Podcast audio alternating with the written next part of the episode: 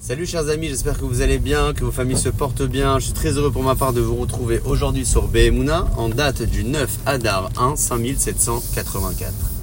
Reshit Chochma Yirat Hashem, écrit le roi David dans les livres de Télim, que le début de la sagesse, c'est la crainte du ciel.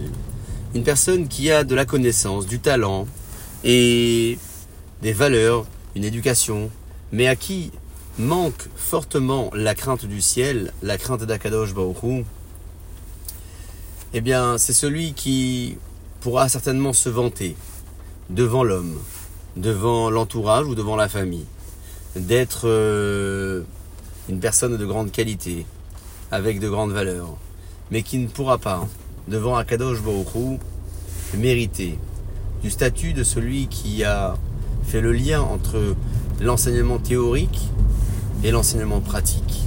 Puisque le passage de la théorie à la pratique passe essentiellement à travers la crainte du ciel, à travers la crainte de Dieu. Lorsque nous avons la crainte du ciel, nous avons systématiquement également l'envie de reproduire au millimètre près l'enseignement purement théorique à l'action pratique et sans aucune faille. On la reproduira non seulement sans aucune faille, mais on la reproduira également sans faire de dégâts. Sans faire de dégâts à autrui, sans faire de dégâts également dans notre pratique et dans notre observation générale. La crainte du ciel fait partie des grandes exceptions, si ce n'est pas la seule, qu'Akadosh Borou n'a pas accordé à l'homme à sa naissance. Nos maîtres dans le Talmud de Sota nous enseignent que, avant même la conception de l'enfant, Akadosh Borou désignera le statut de cet enfant-là Sera-t-il quelqu'un de fort ou de faible, sage, intelligent ou non? Sera-t-il un tzaddik ou un rachat? Eh bien non.